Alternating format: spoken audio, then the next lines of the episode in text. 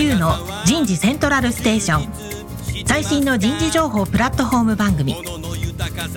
日本最大級の人事エグゼクティブクラスのコンソーシアムの代表を務めシンガーソングライターとしても活躍する楠田優が有名企業の人事や人事をサポートする企業の方をゲストに迎えて第4次産業革命時代に我が国の人事がなすべきことを模索しながら情報提供していきます。この番組は株式会社アイプラグ。タレンタ株式会社。株式会社セルム。株式会社 AW ステージの提供でお送りいたします。だけですか。日本の未来は明るいと思うなら。楠田優の人事セントラルステーション。最新の人事情報プラットフォーム番組パーソナリティの楠田優ですえー、皆さん3月になりましたね。もう梅が咲き、桜が咲き。これから暖かくなってきますけども、いかがお過ごしでしょうか？もうね、本当2020年からコロナになっていって何年経ったんだろうな、ということでですね。もう最近、あの、会場でセミナーやるっていうのが結構増えてきて、えー、その後みんな普通に懇親会やって盛り上がってるけど、誰も感染しねえじゃんみたいな形で、コロナって本当にあるのかなと思う話題まで出ちゃうぐらいですね、戻ってきたかなという、そんな日思います。えー、とはいえですね、コロナは自分との戦いだと思いますので、手洗い、マスクはした方がいいと思いますけど、昨日もセミナーがありましたけど、私全然マスクしないでやってたけど大丈夫かなということで、この後感染して死ぬかもしれませんが、今日は最終回になるかもしれませんが。いや、ということはさておき、今日はですね、株式会社 AW ステージ、田村彩社長からですね、私にインタビューをするという、いつもと逆パターンをやってみようかなと思います。えー、テーマは、アンチエイジング。アンチエイジングになります。田村彩の健康ポイント。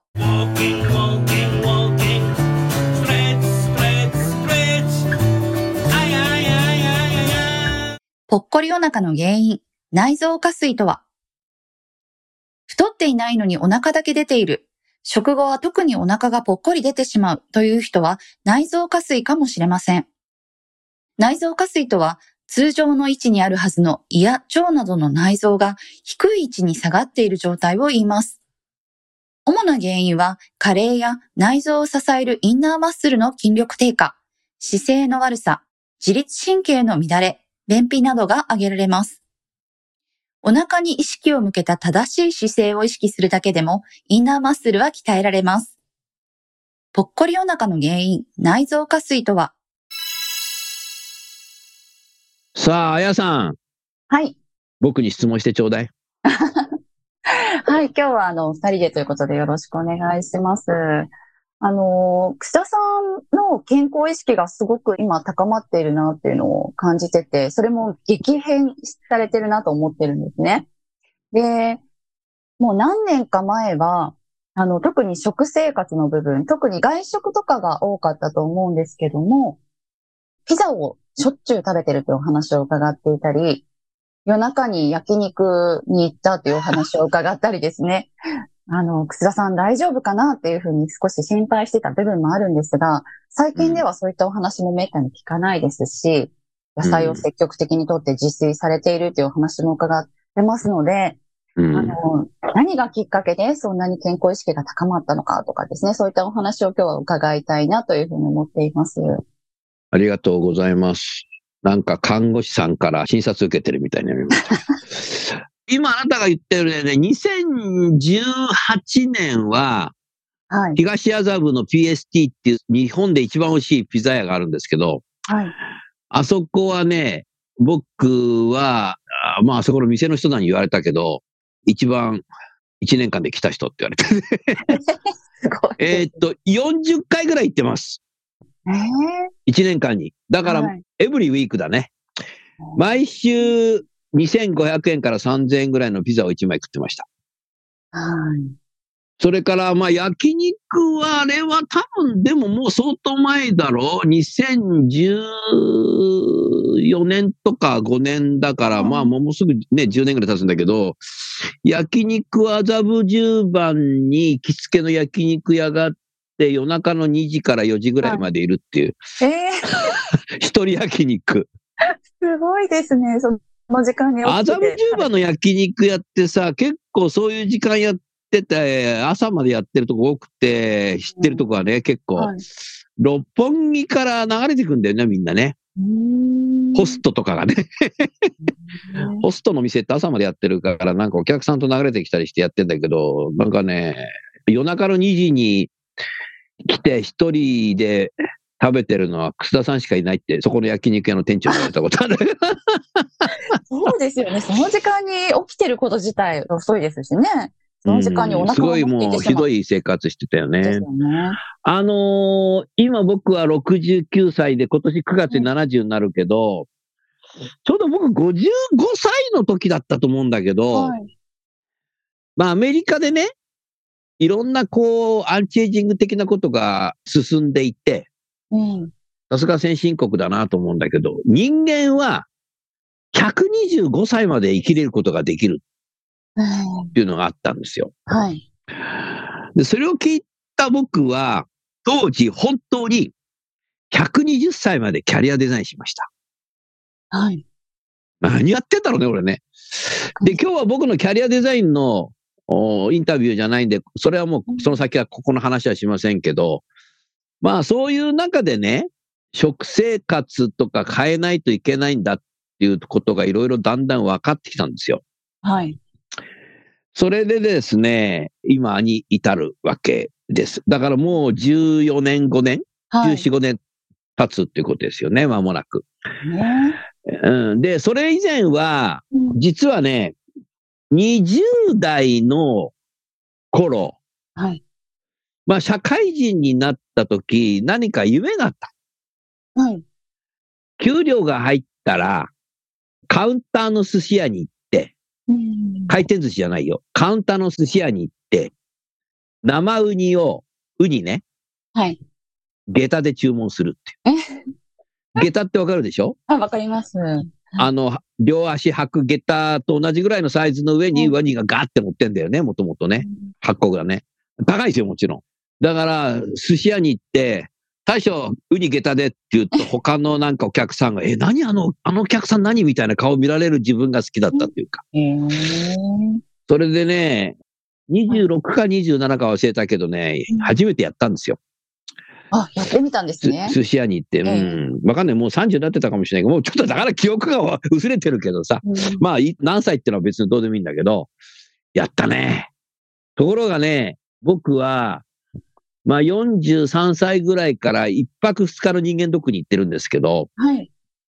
一泊二日の人間ドックはもう70歳からは行く必要性はないっていうこと言われてるから、もうこ次回からはもう日帰りにしようと思ってるんだけど、人間ドックでですね、栄養士から言われたのが、もう、ウニとイクラと食べちゃダメって言われて。ああ、はい。まあそういうね、あの、女性の栄養士さんとか看護師さんにダメって言われると、はいっていうのが僕。あなた、あなた分かってるけどさ、僕のことね。聞いてくれるんですね。とあなたに言われても、はい、ちょっと僕は言うことを聞く。えー、まあそういう形で、ダメって言われてから、寿司屋に行って、ウニとイクラは一切注文したことない。偉いですね。ちゃんと言うことを守って。これはね、はい。大好物のものでもね、ええもうやめて10年、15年経つとね、うん苦手になるな。ああ、そういうもんだ。食べたいとも思わないもん。うんで、寿司屋でほ食べてる人から言うと、なんであんななんかさ、早死にするようなもん食ってんだみたいな、うん そう思うんだよね。うんうん。で、これはね、そもそもね、こういうのあるらしくて、タバコを吸ってる人がタバコをやめて10年経つと、タバコ吸ってる人の匂いを聞いて、くせえなと思うんだって。だからタバコを吸ってた人の方がやめた後臭いと思うんで、もともとタバコを吸わない人よりも。ああ、匂いに敏感になるんですね。そうそう、だからタバコやめたして10年、15年経った人はもう絶対二度とタバコ吸わなくなる。はい。な多分それと似てるんじゃないかなと思ってて、そんなことを研究してる人がいないから論文は読んだことないけど、はい。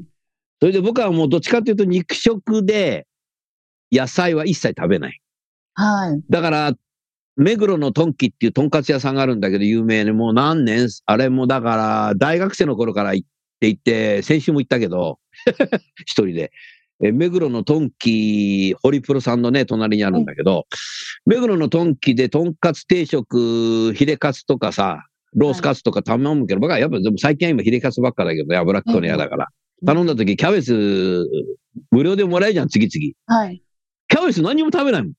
ああ、今までは全く食べてなかったんですね。はい。そうだから僕はね、肉食動物なんで、野菜は一切食べなかったんですよね。それがね、昨年、はい。アンチエイジングクリニックに行って、ある方の紹介でね、ええええその方は疲労の日赤医療センターの血液内科の先生だった方が独立されてるんですけども、はい。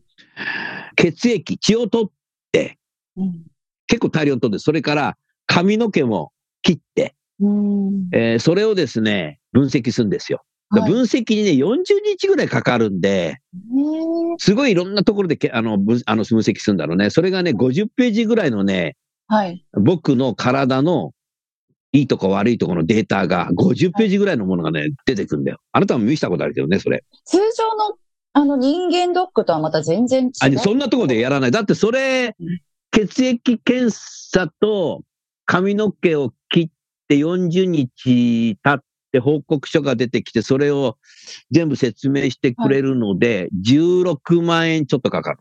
あだから人間ドックではないですよ。ーあ。かなり細かいデータが出てくる。ああ。まあ、それをやったときに、ももうすぐ分かった。楠田さん、はい野菜、果物全く食べてませんねとか。ええそれから小麦粉が多いですね。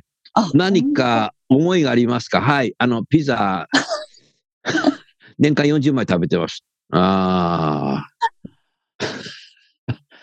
で、丼物が多そうですね。えーなんでって化学調味料を相当体に入れてる。そんなことまでわかるんですわかります、わかります、わかります。えで、カツ丼。と親子丼はもうやめましょうって言われた。え？えって思ったんだけど、丼物禁止。そその代わり、はいカツ定食はいいです。何が違うんだ？カツ丼というのはええ二つあると。一つはご飯が多い。丼だから。確かに。これがダメ。でも、70歳になるんであれば、一食のご飯の量は、あの、手のはい、拳あ拳、拳一つ一つまでにしなさい。うんで、そんな丼ないんで。ないですね。で、にそれはねそれはなんかまあそうなんだろうなって誰でもそうだよねってなるんだもう一つすごいのが、丼物、カツ丼とか親子丼、特にカツ丼。ええ丼は調味料がもうすでにかかってると。カツ定食は自分で調味料をかけるでしょ？はい。だからすでに調味料のかかってるものは食べたらダメだ。つまり、チェーンのそういう天丼とか、ええカツ丼とか、はい親子丼の店は美味しいんだけども、はい。もう化学調味料をかけて美味しくしてるっていうのがあるので、それが一番危険だとね。だから、カツ丼じゃなくて、とんかつ定食にしなさい。あ、なるほど。ということでカツは食べてもいいけど、はい。それ去年の6月か7月か忘れたけど言われて、もう全然、全然食べてないよ。うーんうん。それから野菜ははい。全く食べてないのでええ、スムージーを朝作りなさいって言われた。スムージー？はい。はい大きいスーパーマーケットに行って、緑、黄色、赤、紫。もう聞いたことない野菜でも果物でも何でもいいからとにかく買い漁っては、いスムージー作る機会はそんな高くないんでって言って、ええ僕はアマゾンでパナソニックのやつで1万いくらだって安いよね。はい。それ買って、ピーマン、ほうれん草、インゲン、リンゴ、みかん、ナス、うんえーレモンとかさ、いろいろあるじゃん。入るだけ入れて、はい。そこにあの黒酢入れたり、あの無農薬の蜂蜜入れたり、はい。いろんなことをしながら、ガーってやって、だいたいええ6秒から10秒くらいでできちゃうんで。で、それガーってやって、そのまんまもうそれにスストロー突っ込んで飲んじゃうんだよ。コップとか入れて洗いたくないから。ん？はい。手軽で。そうそうそう、それで飲んでね、それを、まあ最初のうちは面白いから毎日乗ってやってたんだけど、うん最近はまあ3日に1回ぐらいだけど、それをやってるんですよ。はい。かなりの量の野菜も食べてるってことですね。しかもいろんな種類の野菜を。はい。うん、で、ピザは、昨年東麻布の PST は、はい。2018年は40回ぐらい行って、えーなんかトップだとかってお店の人が言ったけど、一番。で、一回2枚食べたら店長に怒られちゃって2枚食べたらダメだとか。店長が、2枚食べる、2店長が止め枚、るんですか？店長っていうか経営者だけどな、経営者に、草さん、あのね、草さんのぐらいの体で年齢で2枚食べる人はいいんだおったら、店側に止められちゃうという。だから、いやいや、オーナーがね、何言ったかっていうと、2枚食べるんなら、1枚食べて明日来てくださいって。ああ、なるほど。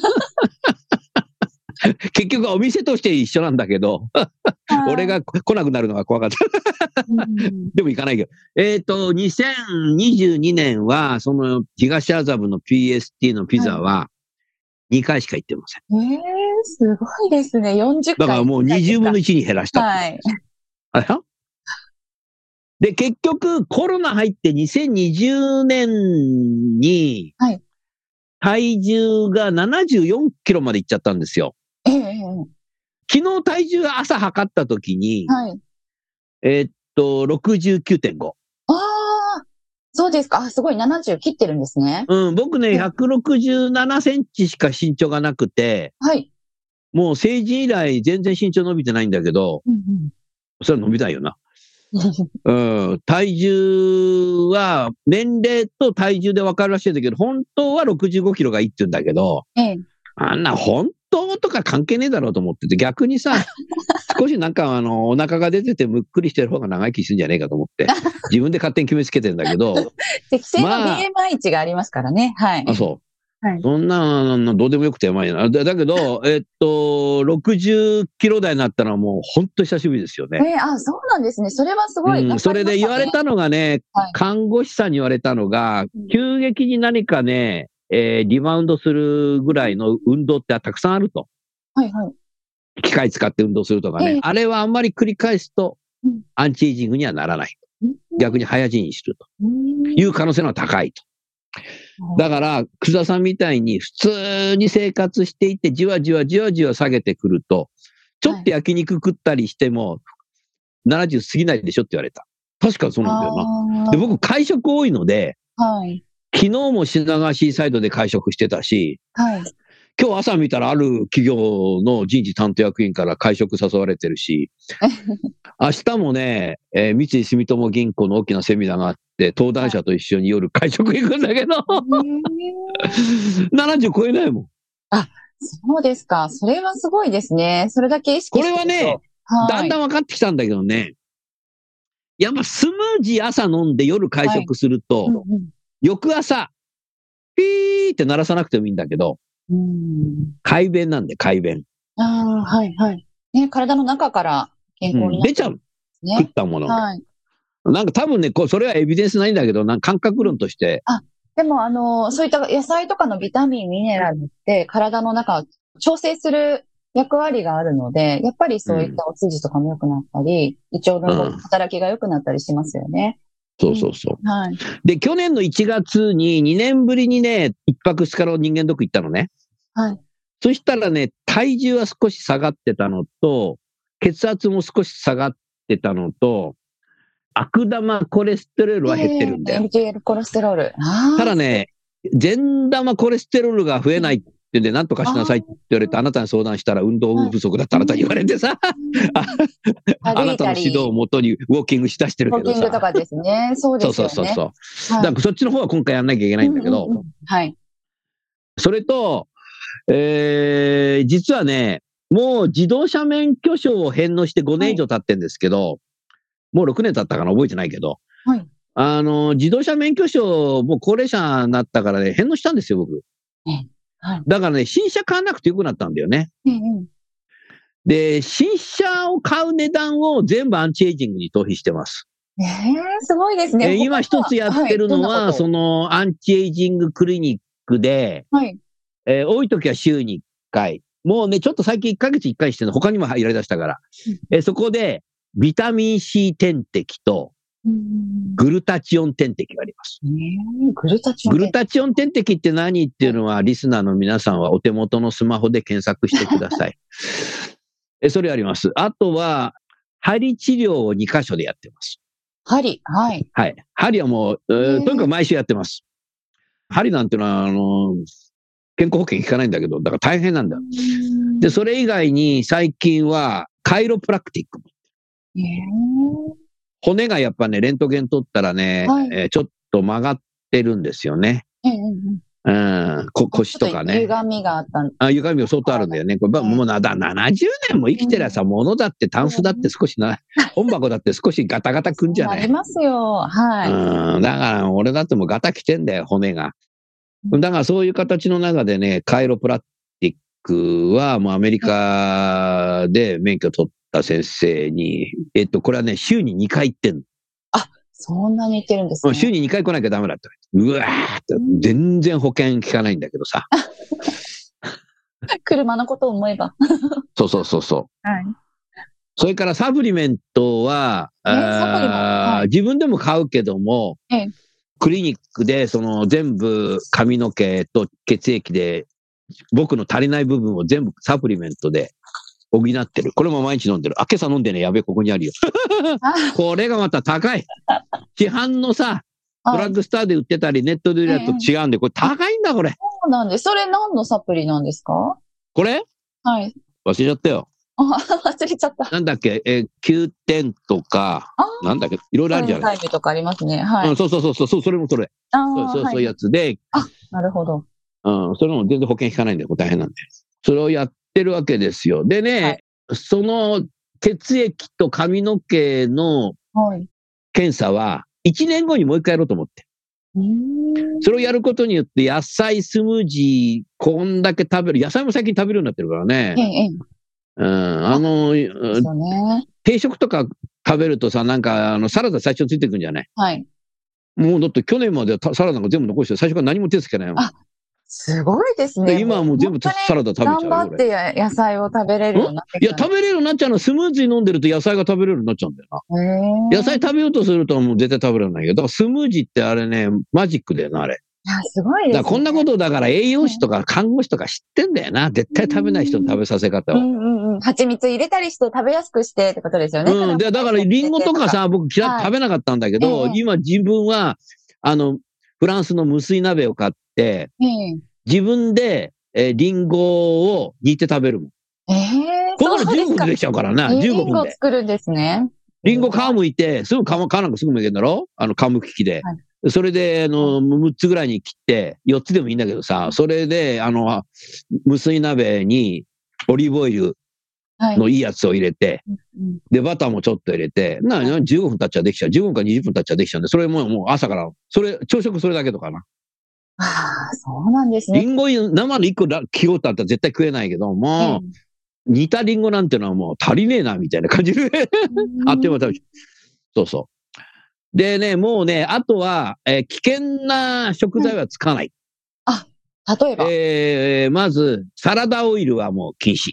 ああ、体にいい油を取っていくってことですね。じゃあ、そうです、そうです、そうです。いや、それもだから言われたんだよ。うん、オリーブオイルとかですかね。うん。サラダオイルはね、危ないんだよね、多分あれね。うん、そうですね。うん脂質の部分だと、そうですよね。まずは、お肉の油、動物性脂肪とかも良くないですしね。どっちかって言ったらお魚の方がいいでしょうし。うん。で、お食事作るときは、あの、サラダオイルよりかはオリーブオイルだとか、うん。あの方がいいでしょうしね。そういった体にいい油を積極的に取っていくことってとっても大事ですよね。そうそうそうそうんう。まあ、そういう中でね、はい。サラダオイルはもうすべていいオリーブオイル、ええいくつも買って、自分で好みで好きな時に、はい、はい。料理するっていうこうんうんうんとをやっているね。それからマーガリンは一切使わないってことね。マーガリンは危ないからね。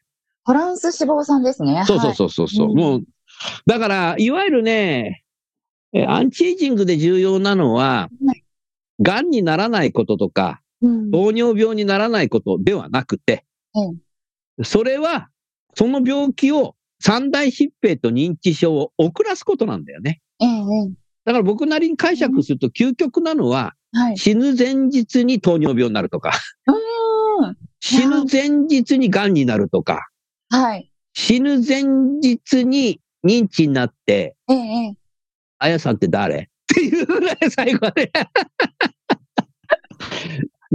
いや、本当そうですよね。だから今なっちゃったらどうするあなた？え、田村やって誰？いや、私もそうですし、みんな困っちゃいますよね。そしたらあなたも俺を見捨てるだろ？してるアンチエイジングっていうのはそうそういうことですよね。そうですね。健康寿命をいかに伸ばすかっていうことうんだからそうそう、三大疾病。病にならないこととか、ええこんなのないよ。うん。遅らせるんです。これが人生100年時代のそうですね。アンチエイジングの考え方でね。だから一番重要なのは、アンチエイジングで一番重要なのは食生活です。なんて言ったって1日3回、年間1000食食べてんだよ。10年で1万食も食ってんだよ。そうですね。で、食事から体が作られますからね。そうそうそう一。度成分、食事の栄養素で体が作られるから。そうだよ。ギター弾いてたって体でできないんだよ。そうですよね。やっぱりその食事っていうのがメインになりつつ、あとは例えば睡眠とかはどうですか？しっかり寝れてますか？睡眠はね、7時間か8時間ですよ。ああ、一番いいですね。でもね、夜中遊んじゃったりするんだよな。遊んで、よし あとはもう、ほら、アメリカに友達いるからさ、あんた知ってるけどさ、あ夜中電話してんだ、アメリカあ、に。アメリカにね、長時間するから、俺。ああ、あ、そっか。僕は昼なんだけど、こっちはもうう。真夜中なんだよなえ。え、ええ。そうそう、ヨーロッパに電話したら平気でするから、ロンドンとか、友達いるから。だから、しなんか夜中すっげえ寝てないで、あの、部屋の中でさ、爆音で音楽聴いてたりさ、することがあるから、寝ないこともあるんだよね。あ、そうなんですね。4時間ぐらいしか。ええそれは。でその次の日ってのは、だからあんまり仕事入れてない時、ただ昼寝は必ずしよああ、そうなんですね。僕のちょうどいいのはね、30分ぐらいが昼寝みたいね。ああ、なるほど。うん。ええそうそう、そういう形にして。で、運動はね、ほんと僕はね、はい。よくね、カイロプラクティックのメインの先生に、えー楠田さんはスポーツはやりますかってえ言った時に、答えは、スポーツ観戦はしますって言ったら、爆笑だった。そんなこと言う患者さんは初めてだとかって。スポーツはやりますかって言ったら、スポーツ観戦って言ったの初めてだなとかって、カルテに書かれちゃったよ、それ。そうなんですか。そう。まあ、そういうことで、この AW ステージはあなたとね、はい。一緒にやってもう6年やってるけどさ、はい。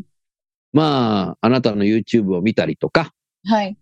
あなたと外出した時一緒に早歩きで歩いたりとか、そうですね。うん、必ずこうやることによってやってる。うんそれがまあ私はもう今3年前だったかな、もう電動アシスト自転車買ったので、ええはい。コロナ禍は電動アシスト自転車に乗って、池のある公園に行ってベンチに座って本を読む。ええそうすると鳩がいっぱい寄ってくんだけど、俺は鳩の餌持ってないから、向こう行けよ、みたいな形なさ、鳩は飛沫飛ばないから、昼間のウィークデーの公園って人いないので、あうん、そういう形にして、本一冊か半分ぐらい読んだらまた自転車に戻ってくるっていう。あ、これ、あ、いいですね。少しでも外に出るってすごく大事ですよね。今もうみんな在宅がすごく多くて、下手すると一歩も出ないことがあるので、そうやって自分で意識的に出るってとっても大事ですよねはい。太陽の光浴びるっていうのもすごくいいですし。で、僕の世代って、僕は1953年、昭和28年生まれなんだけど、はい第二次世界大戦が終わって8年目に生まれてんだよね。ええだからさ、いいものの食べるものなんかないし、そんなお店もないし、はい。あとは、なんていうかさ、まあ時代がもうテレビもないような時代で、ねえ、小さい時の方がでも幸せだったなと思ってたけど、何にもない方が実は幸せなんだよな。うーんうん、何にもない時の方が本当は幸せですよね。テレビもないみたいな。うん何にも、だって僕の家はだって、あの、家にトイレなかったからね。それから家に風呂もないから、風呂はあの、一回乗り換えて電車二つ乗って風呂屋行ってるそうですだしか、幼少の頃は。ええトイレも風呂も、あとは、なんていうの、台所って炊事するとこ？キッチンもなかったようなうんところだったんですよ。うん、まあまあ、だそれはもうだから父親がまあ将校だったけど、シベリアを送るで昭和24年に帰ってきて、もう家がないもんだから、うんあのまあ、私の母親とね、結婚して住んでるのは、いわゆるシベリア抑留から帰ってきた人が住む寮で生まれてるんですよ。ええだから8畳一間だったんだよな。うん8畳一間で、トイレは共同、風呂はなし、キッ賃も共同。そういうとこで、幼少の頃、過ごしていて、ものすごい幸せだったね。うん何もないからね。だけどもやっぱ食生活とかっていうものが、ね、そんなアンチエイジングなんて言葉がないぐらいなので、とにかく何でも食うぞみたいな形で生きてるから、うんあー将来、ウニを下駄で食べたいとかさうん、ピザを毎週食べたいとかさ、はい。憧れてたわけよ。でもそれも全部自己実現しちゃったもんだから、うん。今度は逆にそんなもん食べちゃダメだっていう方に行ったんですよね。それからやっぱそういう時代に生まれてきてるから、小学校、中学校、高等学校のクラスメイトとか、同級生が、還暦直前にバタバタ死んでった。え、そうなんですか？うん、やっぱりそうなんですよ。でもそれ見て、やばい、俺も死ぬのかって思ったんだよね。ところがあれから9年まだ生きてるけど。いや、まだまだお元気ですよ、本当あに。そうそうそうそう。だから、い異常なのかわかんないけど、とにかくそのアンチエイジングに投資するっていうのは、え結構金かかるけど、え新車買うのと相殺すればいいんじゃんみたいうんうんうん、すごい意識がそちらの健康の方に向いてってるってことですよね。やっな。ぱりそうそ、うん、すごくそういった意識が大事だなと思います。あう。ん。私の祖母は二人とも今高齢で100歳、一人が100歳で一人が94歳なんですけど。94歳のおばあちゃん、僕会ったことあるよね。そうなんです。ご挨拶。はい。あなたがびっくりしてたけどさ、僕とおばあちゃんの話がさえ、えええ面白くてさ、そうなんですよね。二人ともすごく元気で、うちの祖母ももうすごく、あの、94歳なのにまだ車運転して、お花の先生とかやって、いろいろ、はい、あの、出回ってる人なんですけども、うん。あの、やっぱり意欲があるなってすごく感じるんですね。次はこれやろうとか、今度あそこに旅行行きたいなとかですね。そういった気持ちの部分っていうのもすごく大事なのかなっていうのは感じていて、それを楠田さんを見てて思うんですよね。やっぱり楠田さんって、そういった部分で、何でもチャレンジとかこれやってみようとか意欲がすごくある方だな。何でもやるっていうことは僕の場合何かやめないとできないっていう、その破壊をしてから想像するので、うーん。うん、だからやめないとやっぱできないんですよね。ええそれは、うん、だから免許返納すればアンチエイジングもできるっていう。ああ、うん、だからやっぱり、まあ経営者と一緒ですよね。これ売却しないとこれ本業にできないなっていうんで、事業売却したりするでしょ？うんうんそれと一緒ですよね。経営をやったことある、経営を勉強したことある人にとってはあんまり分かってんだよ、そういうのね。うん。で、そうだね。だから、あとはやっぱ僕は本業はシンガーソングライターなんで、はい。やっぱりステージに立って自分で作詞作曲した曲を歌うっていうのが、まあ本業としているので、はい。人事の仕事は副業なんで、そうなんですね。うん、だからやっぱり喋る、歌う、ラジオとかね、セミナーとかスクールとかいっぱいやってるけど、ええ喋ってなんぼ、歌ってなんぼ、だから、はい認知症になっちゃったり、病気抱えてると喋れなくなっちゃうので、そうですよね。で、昨日もセミナーがあって、昨日もあなた夜セミナー出てたけど、はい。参加させて。ラウンドテーブルでさ、あんだけの広いラウンドテーブルで、ええ普通の人だったら椅子に座ってさ、司会やるじゃない。はい。僕違ったでしょ？どうやってた？え、もう真ん中で歩き回って皆さんの席のところぐるぐるぐるぐる回って当てたり してましたね。ずっと動いてましたね。だからね、あの、企業の人事担当役員とかがね、なんか、はいうわ、やばい、楠田さんが来たら、うわ、当たる当たる、下向いちゃおうかな、みたいな。もう、執行役員人事部長なんだから、俺が近寄ってきたから、なんか質問されんの嫌だから、なんか、意見求められんの嫌だから、下向いちゃおうかな、とか、言ったら、あかんですわって懇親会で僕言ったんだけどさ。無茶ぶりですよね。もう無茶ぶりにされてましたね。あのやり方できる人って実はあんまりいない。うーん。うん僕はもう大体どこでも、大学でも、あの、女子大のゼミでもああいうやり方やってたから。ねえ。はいもうあれはもうかなり前からあのやり方やってるので、座ってや、でも、座ってる時間が長いのっていうのは先進国で日本人が一番長いんだよな。そうなんですよ。これはつ、つまり畳に座ってるってことじゃないだろ、今は。はい、もう通常。椅子だろ？椅子、椅子座ってるご飯食べてる時も仕事してる時も電車乗ってる時もそういうのもトータルで日本人が一番長いということで。座ってるとやっぱり良くないの？いや、もうずーっと座り続けてるって、やっぱり血液の巡りが悪くなってしまうし、良くないんですねこの。ラジオも立ってやろうか、じゃうん、それもありですよ。あの、WHO が本当に200万人の死因につながっているこの座りすぎがっていうことを言ってるぐらいですね。アルコールとか喫煙に並んで座りすぎって非常に危険だということ。なるほどね。ねだから僕さ、あの、あなたライブ何回も来たことあるけど、ええ僕のステージはさ、もうなんか60歳からさ、うん50代全部立ってやってたの60歳からなんか椅子座ってやったりするけどさ座ってやってらっしゃいちょっとますね。今月も来月もライブあるけど、はい。ちょっと座ってやるのやめようかな、思って。あ、立ってやるのいいですね。すごいす。立ってギター持ってギター弾きながら歌うって結構疲れるよ。本当ですね。いや、座ってるだけでも多分、歌ってるのってすごい相当なエネルギー量だなと思うけど、あれで立ったらさらにいいんじゃないですかね。あー結構運動だよね、うんね。ぜひぜひ。でね、不思議なんだけど、僕結構高血圧だったんだけど、はい。針治療を半年間毎週やっはい。て、ビタミン C 点滴をやってるから、はい。血圧が普通になっちゃった。あ、本当ですか？ああ、すごい。僕高血圧で170ぐらい10年間ぐらい続いてたんだけど、えー上が。でもえ僕何にもなんの変なぶっ倒れたりしないんですよね。えー上が170あったんだけど、はい。この半年間毎週ビタミン C 点滴、それより針治療だね。針治療毎週やっているから、はい。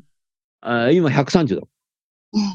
すごい。あ、ちゃんと成長値にだからあの血圧下げる薬があるじゃない。随分下がりましたね。はい。血圧下がる薬はもう飲んだら一生飲むしかないんだ。あれやめらんないのやめたら大変ああ、なことになっちゃうんで処方されるやつですね。うん。だから僕はもうそれは医者に行くと勧めるけど一切飲まなかったね。それででも130まで。うんうんうんだから、あの、それはもう針治療の院長とか、針治療は2箇所行ってるけど、僕は。はい。一人は盲目の方。で、一人は僕の高校1年の時のクラスメートなんだけど、うんまあ、どっちも同じこと言いますよね。ああ、血圧は針で下がりますよ、とかって。へえでもそれは医者は言わないよね。医者は薬を出すのが仕事だから。そうですね。うん、だからね、いろんな針治療とか、ビタミン C 点滴とか、それぞれのクリニック行きながらね、うんうんうん。やってるね。ええそうだったんですね。あとはやっぱり運動ですよね。プラスここでさらに歩いたりとか、そういうのをプラスしていけば、もっともっときっと健康になっていくんじゃないですかね。次はそこだね。そうですね。うんそこをもう一歩、ステップアップした感じですね。今週の土曜日はね、はい。今ここにちょっとスケジュール帳見ると、はい。9時からはい。顔マッサージ、針治療。はい。3時15分からうん。カイロプラクティック。うーん17時から90分整体。土曜日はもうそれアンチエイジングの日にしてる。ええもう全部 続いてますね。ん？フルコースみたいな感じで。うん。これ大変だよ。ば場所が全然違うから。あ、じゃあ移動で動いていいかもしれないですね。うん。それで朝はスムージー飲んでから行こうと思ってんだけど、でも朝すぐシャワー浴びて出なきゃいけないから、もうスムージーだけ飲んで、うん。で、どこで昼とどこで夕食食べるかはわかんないけど、まあ、まあちょっとその日は結構いっぱい食っちゃおうかなと思ってるんだけど、パエリアぐらい食っちゃおうかなと思ってるんだけど、たまには。朝すそういうだから。ね、はい。まあ、アンチエイジングで、だいたい土曜日もそういうふうにしてるのかな。毎週はできないんだけどね、他にもやることあるから。うんだからもう70になってさ、人生100年時代とか言いながら、もう僕のことよく知ってる人は、まあ、楠田さんは120歳までできるとかさ、もう勝手なこと言う人多いんだけどさ、女のお前わかんねえだろ、みたいな。だけどもまあ、70になって、だって僕、風邪16年ひいてないもん。ええそうですか。すごい。あと、入院はしたことないんですよ。ええそうですか。病院のベッドに寝たのは、ええ生まれた時。ええあ、そうなん僕、日赤、ね疲労の日赤医療センターで生まれたんで、うんね。69年5ヶ月前に。あ、その時ベッドに寝てたみたい。ええそれ以外入院したことない。いや、大きいですよ、それは。そう思いますけど、やっぱり楠田さんの健康の秘訣の一つの要素として、あの、うんタバコ吸わなかったり、お酒飲まないっていうのも結構大きいんじゃないかなっていうふうにああ、思ってます僕はあの宗教上お酒を飲まないんじゃなくて、うん酒を飲むと寝ちゃうから飲まない。それ高校生の時分かった。あ、そうなんですか？ねタバコも成人式の日やめたんで、うん。普通と逆なんだよ、だからね。そうそうそううん。あ、そうだね。まあ酒を飲まない、タバコを吸わない、食べるものに注意する。はい。まあ、散々いろんなこと食べてきたからね。ええもういらない。まあ何歳まで生きれるかわからないんだけど、やっぱ喋っていくっていうのは、で、僕ほらあの、腹式呼吸を5年間だか4年間だか習ってたんで、ええ肺呼吸だともうこんだけ喋れなくなっちゃうんですけど、今は8時間喋ってても声が枯れない。うんうん。ステージなんかでも2時間ぐらい歌ってても全然枯れないでしょ、声。そうですね。だって昼間さ、セミナーやってさ、夜ステージに上がってる日もあるから、うんうん何やってんだろうなって感じですよね。やっぱ健康じゃないと、やっぱり自分のやりたいことで多分できないと思うので、まあそういうことでね、まあ僕のアンチエイジングっていうことで、ここまでやってる人がいるんだって、それはお金持ちだからでしょって言われないように、いやもう勉強書返納して新車買わなきゃいいんじゃろうって言って、新車の方が高いじゃないかよ、みたいな。でも新車1台分ぐらい投資してるけどね。うんうんうんうん。そうですよね。うんうんもう、その、やっぱりこの意識が変わったっていう、そこ大きいと思いますよ。あの、どんなにお金あったとしたって、やらなければそのままですし。ビタミン C 点滴って日本人は病人がやるらしくて、アメリカでは結構セレブはい。な人えーが健康のためにやってんだよね。うんで、、今アメリカでもあそういうセレブの人たちが針治療やってんえだから日本はなんか針治療ってさ、なんか歩けなくなっちゃった人とかさ、えー病気の人がやる。えうん。だから日本はね、アンチエイジングはね、言葉だけ走っていてさ、うん。酒はちょっとでもいいんだよ飲んだ方がってかって言うんだけど、今はわもうだんだん分かってきたんだけど、酒は全く飲まない人の方がね、健康なんだって。そうですね。酒はなんとかって言うじゃない。芍薬の腸とか。そう。それはね、もうね。それは20世紀のそうなんですよね。言葉だって。もう今の時代は酒は一滴でも飲む人の方が早く死ぬ。そう、そうらしいですね。はい。さあ、今日も行ってみましょう。楠田優のヒューマンリソースミュージック。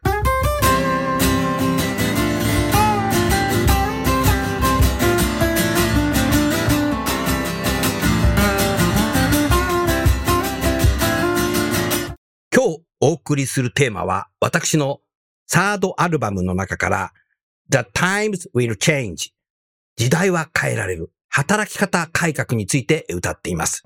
では、聞いてみましょう。お願いします。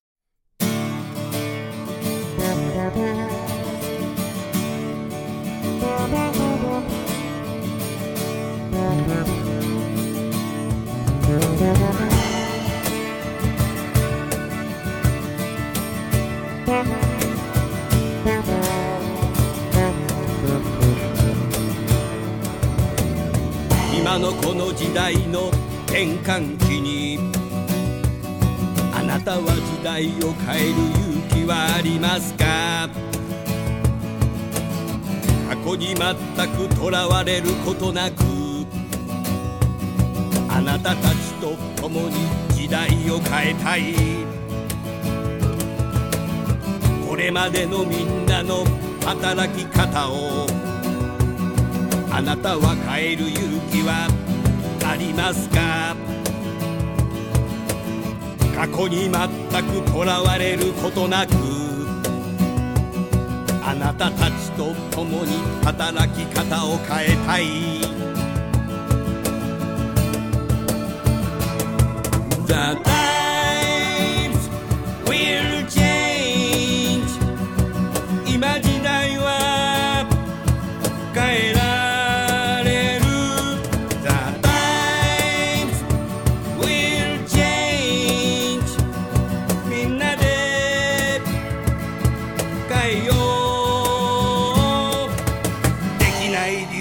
述べている場合ではない。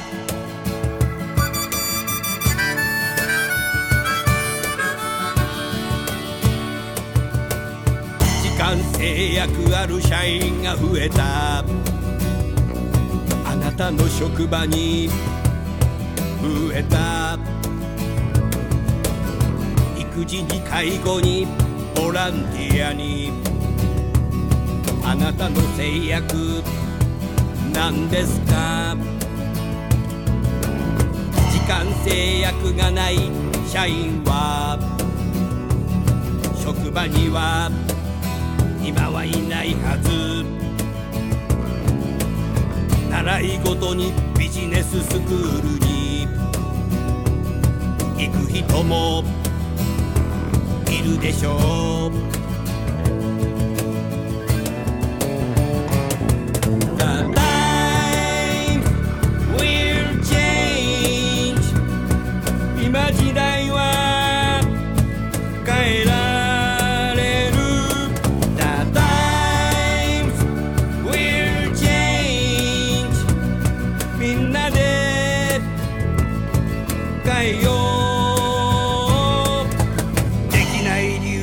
得意なやつはされ。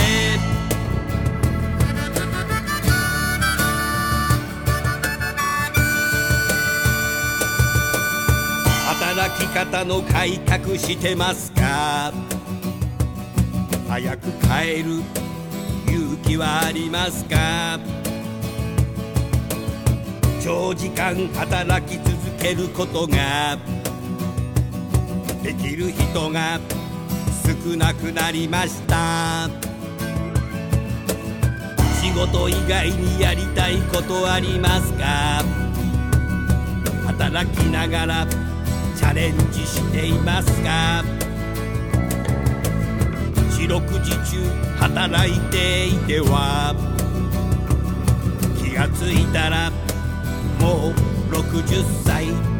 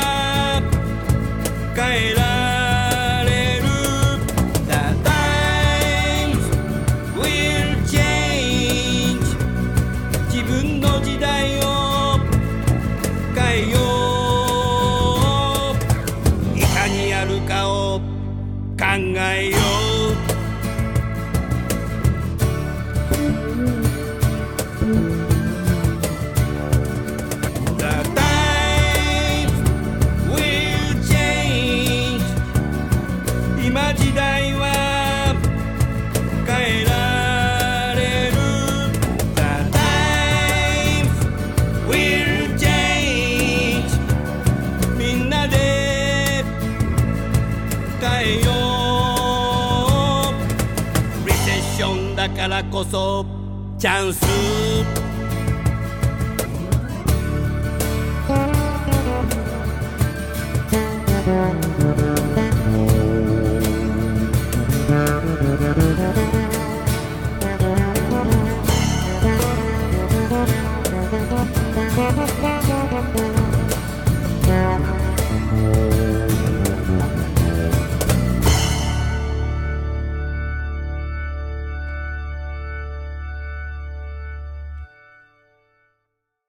ことで、今日はゲストはシンガーソングライターの楠田優でした。リスナーの皆さんもぜひアンチエイジングというものを体験してみたらいいんじゃないですかね。究極のアンチエイジングは血液。血液内科です。それはそうだよね。何食べてるか全部わかっちゃうから。だからもう食べちゃいけないものも出てくるので、それで1年後にまた定点観測していくっていう、これがもう究極のアンチエイジングですよね。言葉だけがいろいろ暴走しているアンチエイジングたくさんありますけども、そんななんちゃってをやってるようではダメなんじゃないかなということです。えーぜひ新車を買うのをやめましょうとか。これあの自動車メーカーの人事の方も相当聞いてるんで、あんまりこれ言えないな。まあいいや。じゃあ番組を終わりたいと思います。どうもありがとうございました。ありがとうございました。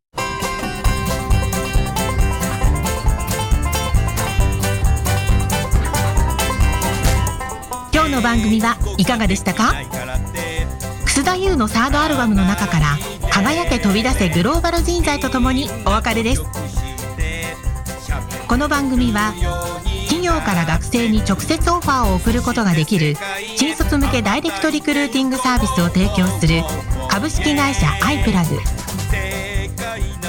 ワークハッピーな世の中を作るをミッションとし世界の HR テクノロジーを日本市場に展開するタレンタ株式会社。お客様と伴走しながら長期的多面的に経営進化を支援する人材開発組織開発のベストパートナー。株式会社セルム。職場でできるストレッチと質の高いウォーキングを提供する健康経営サポート企業の株式会社 AW ステージの提供でお送りいたしました。それでは次回もお楽しみに。